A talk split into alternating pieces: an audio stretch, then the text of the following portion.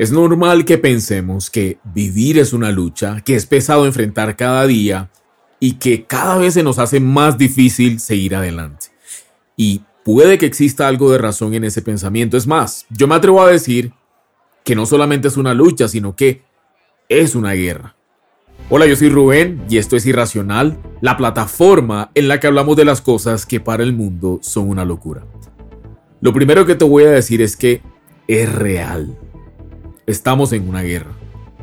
Tenemos un enemigo que quiere hacernos la vida rotundamente difícil, un enemigo en común que no quiere vernos triunfar en el amor, ni en las finanzas, ni en nuestra vida laboral, y mucho menos en lo que a la salud se refiere. Es un enemigo que quiere atarnos a la desesperación, a la angustia, a la tristeza, al chisme, a la desesperanza, a la calumnia. Un enemigo que quiere que nos quedemos navegando en la infelicidad hasta que paremos de soñar y simplemente nos conformemos con sobrevivir, porque así no representaremos ningún peligro para él y para sus planes. Puede que en este momento esto no lo entiendas muy bien, pero te aseguro que si estás escuchando esto, es porque necesitas descubrir a profundidad de qué se trata cada problema en tu vida. Cada freno que experimentas, cada cosa pesada que enfrentas, y lo mejor es que aquí vamos a hablar de cómo darle vuelta a la situación, a cualquier situación en la vida. Así que si quieres saber cómo vencer en cada aspecto de tu vida y cuáles son esas herramientas que no fallan, quédate hasta el final de este episodio porque hoy, hoy vamos a añadir un grupo de herramientas muy completas, ese set de herramientas y muy poderoso para continuar completando todo el set que hemos estado construyendo durante esta temporada. Entonces, ¿qué te parece si comenzamos de una vez? Y creo que en este punto de la temporada es bueno que hagamos un recuento rápido de lo que hemos estado descubriendo. Estuvimos hablando de las diferentes herramientas que nos llevan a encontrar y disfrutar de Dios y de la vida plena y tranquila que todos sabemos de alguna manera que existe y que por supuesto todos queremos. Hablamos de un primer paso, de esa puerta de acceso que es la salvación, que tu nombre esté escrito en el libro de la vida. También hablamos de la palabra y en el episodio anterior te contamos sobre tu amigo, que es el Espíritu Santo, con el que te haces uno solo con Dios. Y obviamente, todo está relacionado con lo que vamos a hablar hoy. Mira, esta temporada está diseñada para que obtengas la victoria en cada área de tu vida. Por supuesto, este tipo de herramientas son para llevar contigo todos los días, en todo tiempo. Y créeme, cuando comiences a usarlas, te acostumbres, te ejercites en ellas, no vas a parar de sorprenderte de lo poderosas que son y de la increíble transformación de tu vida. Entrando entonces en materia, hoy vamos a hablar de algo que tal vez suene pesado al principio, vamos a hablar de tu armadura de guerra y te voy a contar a detalle de qué se compone y para qué está diseñada cada parte de ella y de dónde sacamos estas ideas. Como siempre recalcamos en Irracional, Dios no nos puso en el mundo sin antes darnos las herramientas necesarias para pasar por aquí como a Él le gusta, en victoria, cumpliendo nuestro propósito de vida. Así que hoy te animo a que no creas que todo está perdido, hoy te animo a que te des una oportunidad de descubrir cómo ser feliz en medio del caos externo, a que encuentres verdadera paz y en consecuencia que ganes esta guerra. Mira, Dios quiere que veamos la vida como una carrera que además debemos correr única y exclusivamente con la mirada puesta en la victoria. Él quiere que ganemos. Tal vez no me crees, pero por supuesto te lo voy a demostrar con la Biblia. Hebreos capítulo 12 versículo 1. Por tanto, nosotros también, teniendo en derredor nuestro tan grande nube de testigos, despojémonos de todo peso y del pecado que nos asedia, y corramos con paciencia la carrera que tenemos por delante.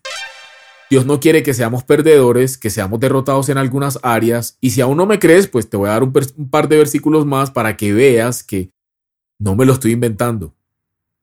Si vamos a San Juan, capítulo 10, versículo 10, dice, el ladrón no viene sino para hurtar y matar y destruir. Yo he venido para que tengan vida y para que la tengan en abundancia. Y en Primera de Corintios, capítulo 9, versículo 24, dice, ¿No saben que en una carrera todos los corredores compiten, pero solo uno obtiene el premio? Corred pues de tal modo que lo obtengáis. Dios es un Dios de guerra y qué sorpresa, te voy a contar que tú eres objeto de esa guerra. Tal vez has sido presa, tal vez has peleado del lado equivocado contra ti mismo, contra ti misma, por ejemplo, o contra Dios incluso.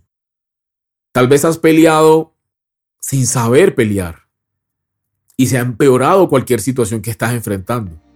Así que hoy, como a un guerrero, quiero enviarte tu boletín, tu notificación de manera personal, tu citación, por decirlo así. Estás en una guerra.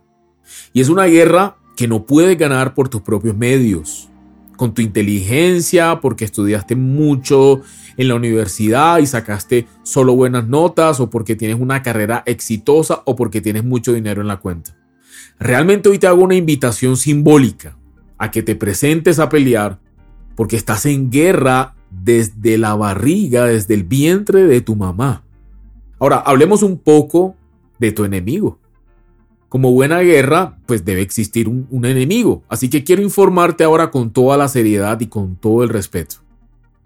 Es real que tienes un enemigo y la Biblia lo describe claramente para que no ignoremos sus maquinaciones, sus planes. En este punto tienes entonces dos opciones. Puedes ignorar, continuar en derrota, decir que eso es mentira, que los espíritus no existen, o abrir, comenzar a abrirte, comenzar a abrir tus ojos espirituales, tus oídos espirituales y evaluar algunas cosas que han pasado en tu vida, como por ejemplo mm, enfermedades que han saltado de generación en generación, a tu abuelita de pronto le dio cáncer y a tu hermana también. Eh, adicciones que han pasado a uno u otro miembro de tu familia o tal vez de, un, de, una familia conocida por ti en donde el papá tenía un problema y se lo pasó al hijo y el hijo a su hijo y como si los problemas saltaran de generación en generación. O tal vez eres de las personas que comienzan proyectos y no logras terminarlos nunca o se te caen en medio de la ejecución. Detalles que no son menores como que sientes que nada te sale bien. O tal vez sientes que vales poco, que mejor debes quedarte callado o callada, porque cada que hablas sientes que te equivocas, como ese síndrome del impostor. Tal vez te miras al espejo y ves cosas muy negativas en tu físico que tal vez nadie más vea. Incluso te has convencido que por tu edad ya no calificas a una vida de victoria porque sientes que se te pasó el tiempo o tal vez te han dicho que estás muy joven. Mira, estos son algunos ejemplos de cómo opera tu enemigo y cómo ha creado fortalezas mentales que ya tienen muchos años. En el caso de, las, de los temas generacionales, pues te podrás imaginar, puedes tener hasta siglos.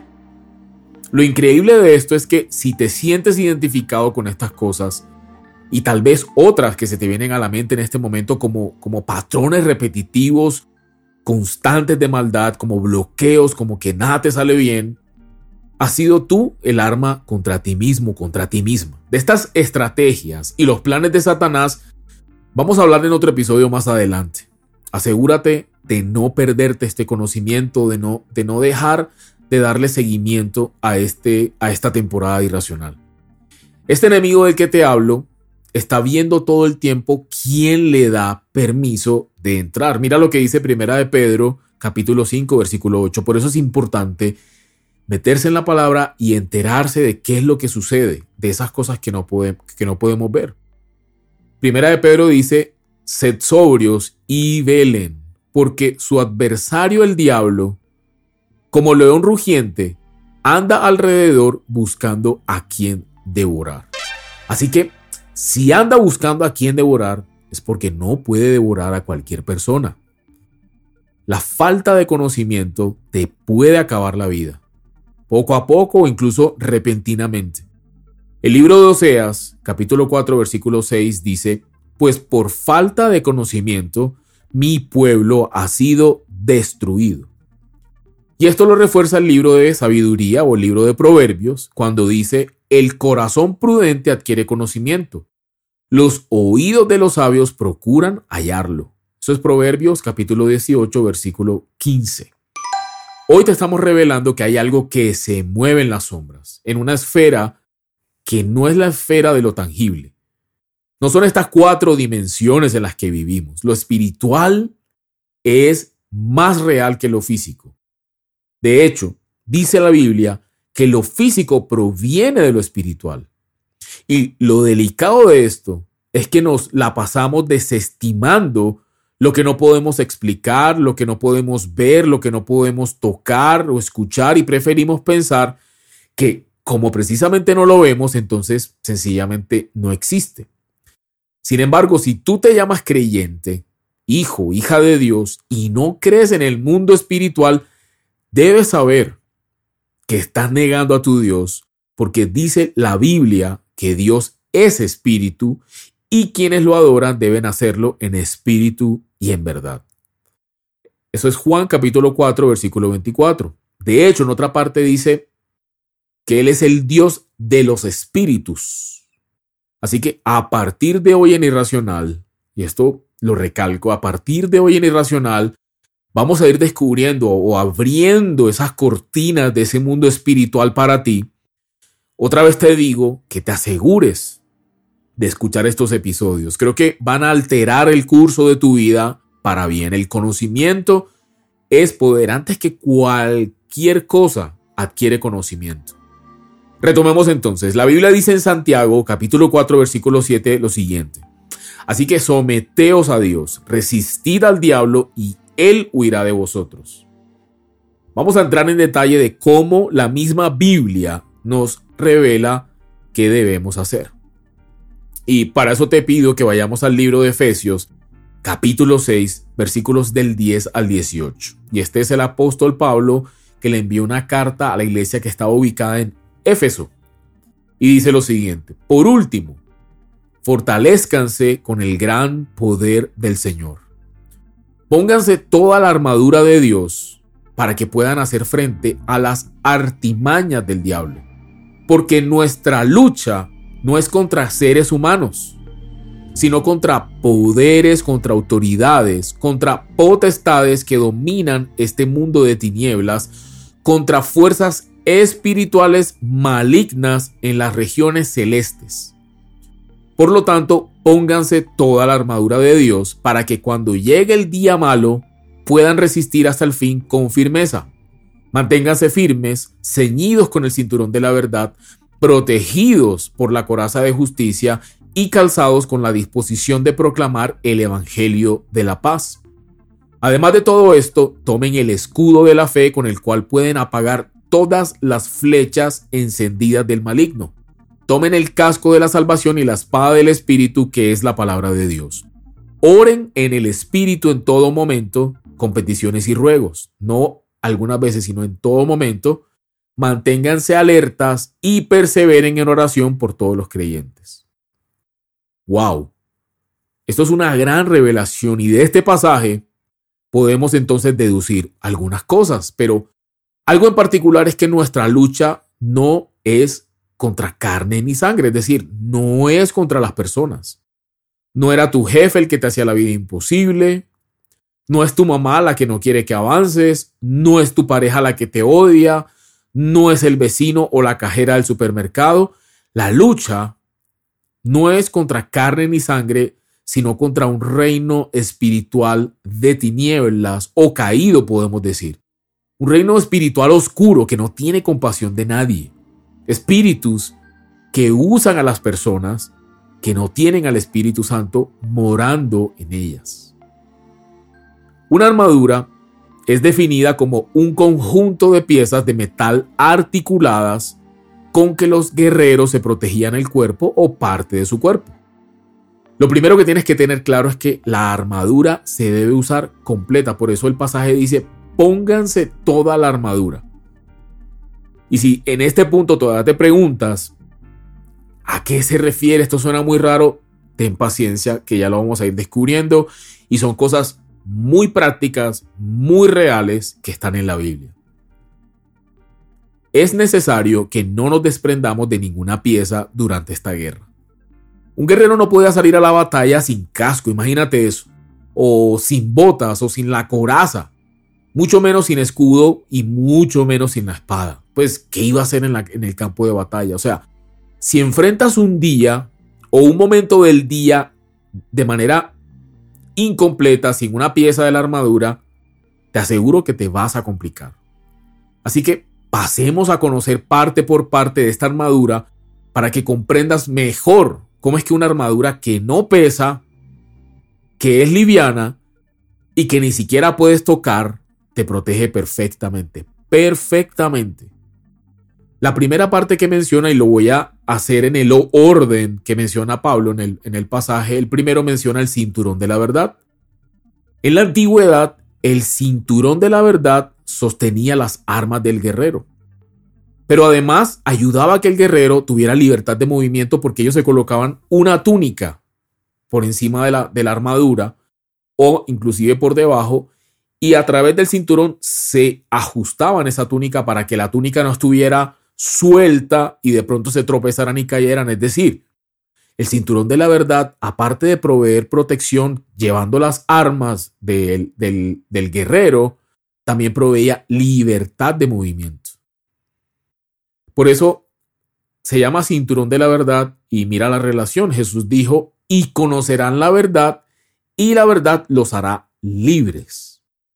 ¿Cuál es la verdad? La verdad, la verdad de Dios, la que se encuentra en su palabra, es decir, Jesús mismo, porque Jesús dijo, yo soy el camino, la verdad y la vida.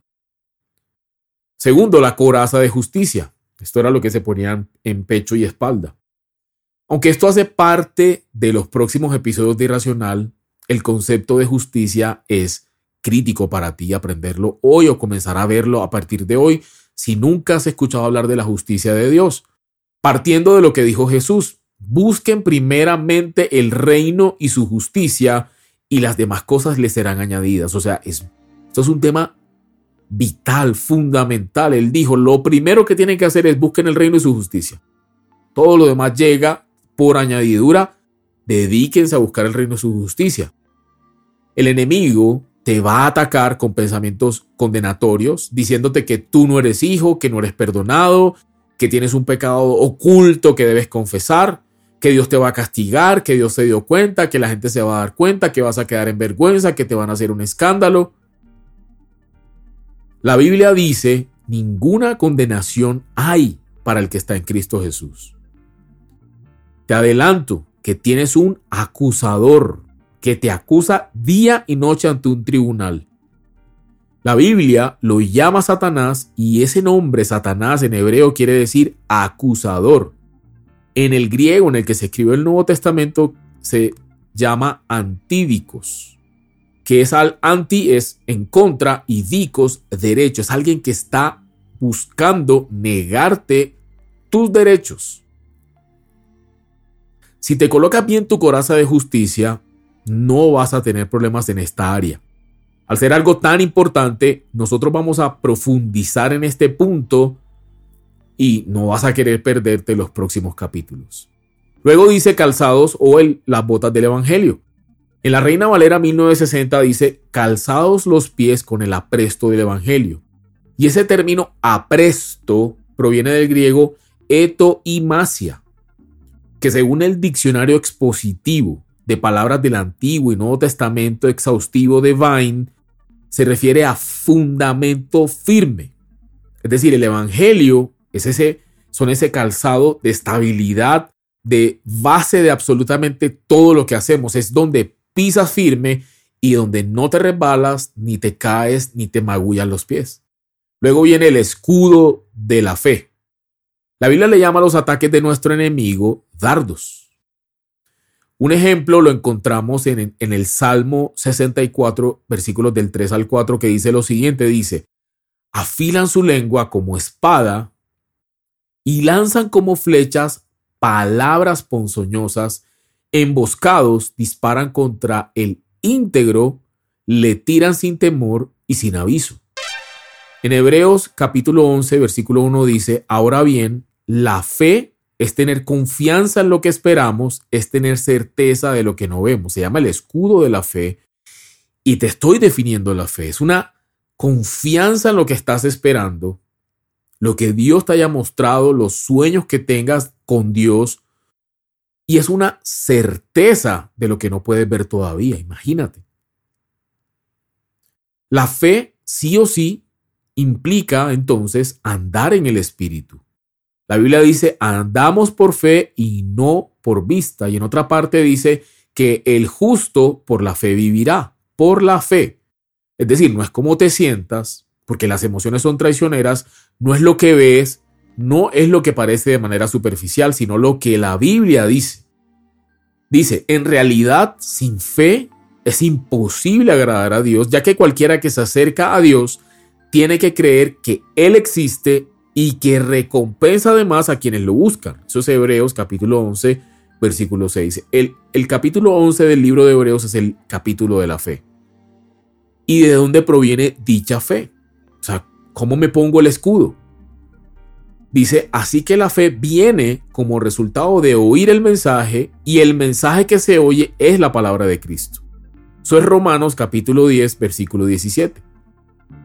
Un ataque, entonces ya entendemos que esos dardos son palabras agudas, dardos de fuego muy agudos que buscan penetrar qué? Tu mente. Un ataque puede ser, ese negocio se te va a caer. Entonces, ¿qué tienes que hacer? ¿Cómo se, cómo se ve ese escudo en lo práctico? Debes tener la palabra lista siempre para escudarte porque dice la Biblia que la palabra es tu escudo. Y le puedes responder a tu mente o a una persona algo como la palabra dice que todo lo que yo haga prosperará, que todo fruto de mis manos prosperará. Está escrito en Deuteronomio, Deuteronomio 28. O sea, tú cuando tienes la palabra puedes defenderte de esos ataques. El siguiente es el casco de la salvación. Y fue lo primero que te entregamos en esta temporada porque tu salvación es algo que se puede atacar con enseñanzas falsas como que la salvación se pierde. La salvación se, pierde si te portas mal. Yo te digo, eso es una enseñanza falsa. Jesús dijo, yo les doy vida eterna y nunca perecerán, ni nadie Óigase bien, ni nadie podrá arrebatármelas de la mano, hablando de las ovejas, de los que son hijos de Dios. Mi Padre que me las ha dado es más grande que todos. Ahí estamos incluidos todos nosotros también. Y de la mano del Padre nadie las puede arrebatar. El Padre y yo somos uno. Eso está en Juan 10, 28 y 30. Nadie, escúchame bien, ni tú ni nadie, ni ninguna persona, ningún pastor, ningún líder, ángel o lo que sea, programa de televisión, nadie te puede decir que tu salvación la puedes perder o que está en juego o que depende de ti.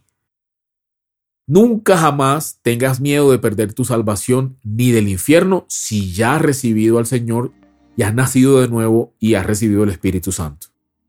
Entonces no puedes salir sin ese casco de la salvación porque vas a ser atacado en ese concepto. Entonces, adquiere conocimiento sobre la salvación para que siempre tengas el casco puesto y nunca te den por ahí. El siguiente es la espada del Espíritu. Y esta es la sagrada palabra de Dios. Por eso ya dedicamos un episodio, hace dos episodios, a la palabra. Aquí reposa todo. Si tú crees toda la palabra como una sumatoria de la verdad de Dios, pues ahora vea la palabra y comienza a aprenderla y a usarla. ¿Qué es una espada? No es para defenderse, no es para matar mosquitos. Una espada para atacar, para derribar, para cortar. La Biblia dice, nunca se apartará de tu boca, de tu boca este libro de la ley, sino que de día y de noche meditarás en él, para que guardes y hagas conforme a todo lo que en él está escrito, porque entonces harás prosperar tu camino y todo, escúchame bien, y todo te saldrá bien. Eso es Josué capítulo 1 versículo 8. Mira, aprende a amar la palabra, aliméntate de la palabra diariamente, medita en ella, piensa en ella, busca respuestas, busca predicaciones que se centren en el Evangelio de la Gracia, en la palabra de Dios Cómprate tu Biblia, anota versículos, pégalos a las paredes, a tus cuadernos, para que tengas cómo defenderte, porque te los vas aprendiendo y se van convirtiendo por la repetición en una verdad, mejor dicho, que no se puede romper.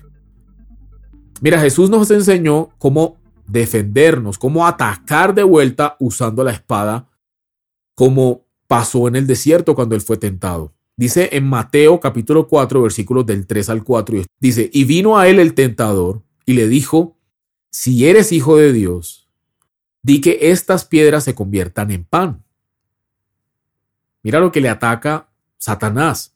Si eres hijo de Dios, es decir, que si Jesús no tiene claridad de que Él es el Hijo de Dios y además no tiene fe, no tiene escudo, que es el escudo de la fe, pues imagínate, lo derrumba.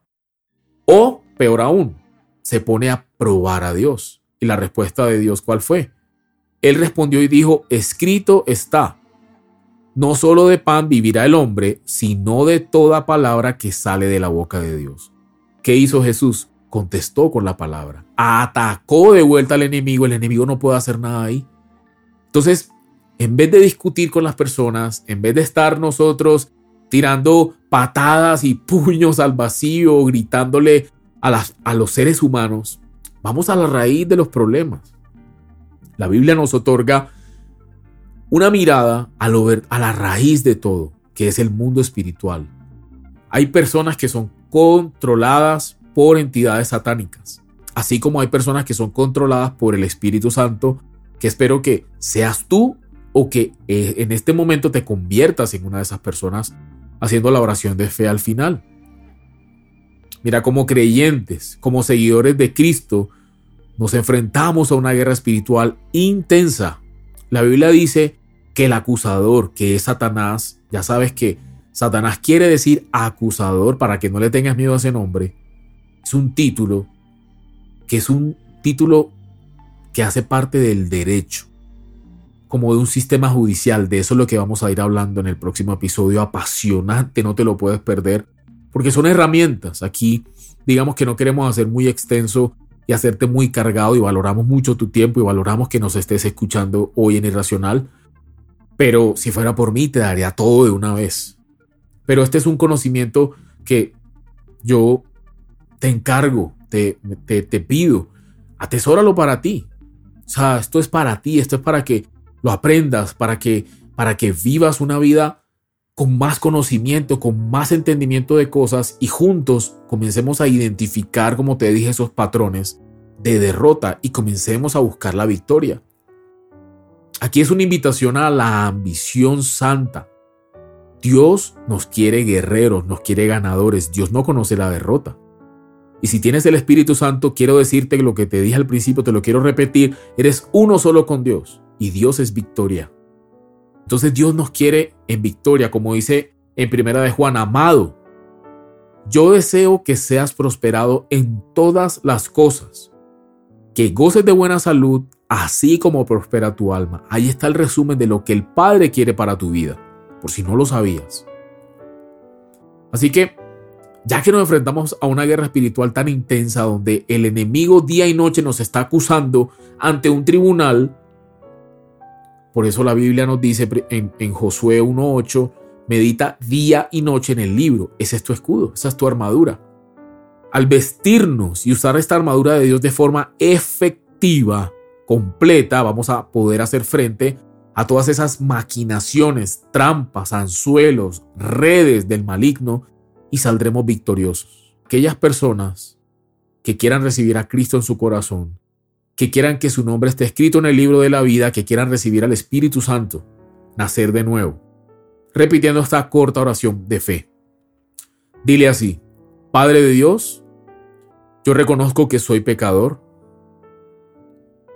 Yo reconozco además que enviaste a Jesucristo a morir por mí en la cruz. Reconozco que resucitó al tercer día que mis pecados han sido completamente borrados, acepto el perdón de los pecados. Te pido que me hagas tu hijo, escribe mi nombre en el libro de la vida. En el nombre de Jesús. Amén. A todos muchas gracias, a los que hicieron esta oración, los que me acompañaron a esta parte del episodio hasta el final. Los felicito, han tomado la mejor decisión de su vida. Nos vemos el próximo episodio de Irracional, no sin antes decirte e invitarte, suscríbete a nuestras redes sociales en Twitter en Instagram en arroba irracional.co. Aquí en la descripción te voy a dejar ese usuario para que nos sigas, nos comentes, nos hagas preguntas libremente. Si tienes dudas, con muchísimo gusto estaremos para atenderlas. Suscríbete en tu plataforma favorita de podcast aquí en Irracional. Nos vemos la próxima semana. Chao.